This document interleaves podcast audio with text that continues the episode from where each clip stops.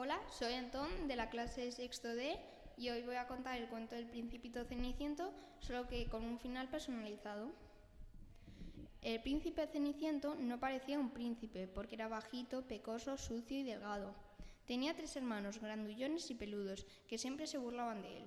Estaban en la disco palacio con unas princesas que eran sus novias y el pobre príncipe Ceniciento siempre en casa, limpia que te limpia, lo que ellos ensuciaban.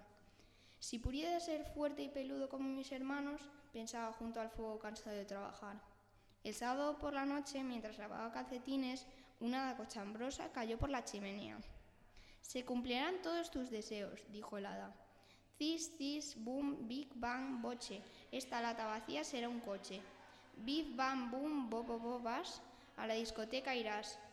Esto no marcha, dijo el hada había quedado un coche de juguete diminuto y el pobre eh, y el principito no se habían movido de la cocina. Dedo de rata y ojo de tritón salvaje. Eh, que, tu, eh, que tus harapos se conviertan en un traje, gritó el hada, pero solo consiguió un ridículo bañador de rayas para el príncipe. Bueno, ahora cumpliré tu deseo más importante. Serás fuerte y peludo a tope. Y vaya si un ceniciento grande y peludo. Se había convertido en un mono. Jonines, dijo el hada, ha vuelto a fallar, pero estoy segura de que a medianoche se romperá el hechizo.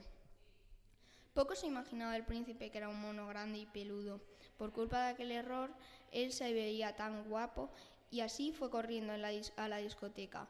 El coche era muy pequeño, pero supo sacarle provecho.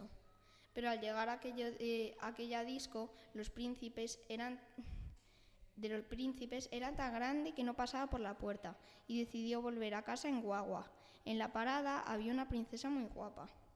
¿A qué hora pasó el autobús? gruñó asustada la princesa. Por suerte dieron las doce y el príncipe Ceniciento volvió a ser como antes. La princesa creyó que le había salvado ahuyentando a aquel mono peludo. Em, el príncipe salió corriendo, pero se le cayó un avión de juguete del bolsillo y la princesa se lo cogió y mandó a todos sus eh, soldados a buscar a la persona de la que fuese el avión. No tardaron mucho, ya que utilizaron a cinco pastores alemanes y otros cinco belgas. Cuando la princesa llegó al castillo del principito, le dio su avión y luego le dijo que como la había salvado, Eh, eh, del gorila se casaría con ella. El principito se negó, la princesa no lo entendía, todo el mundo la amaba, menos el principito ceniciento. El principito le dijo que no tenía interés por las chicas, sino por los chicos. También dijo que amaba un repartidor de pizzas que pasaba por ahí todos los viernes. La princesa le entendió, y un mes más tarde el principito y el repartidor de pizzas se casaron. Fin.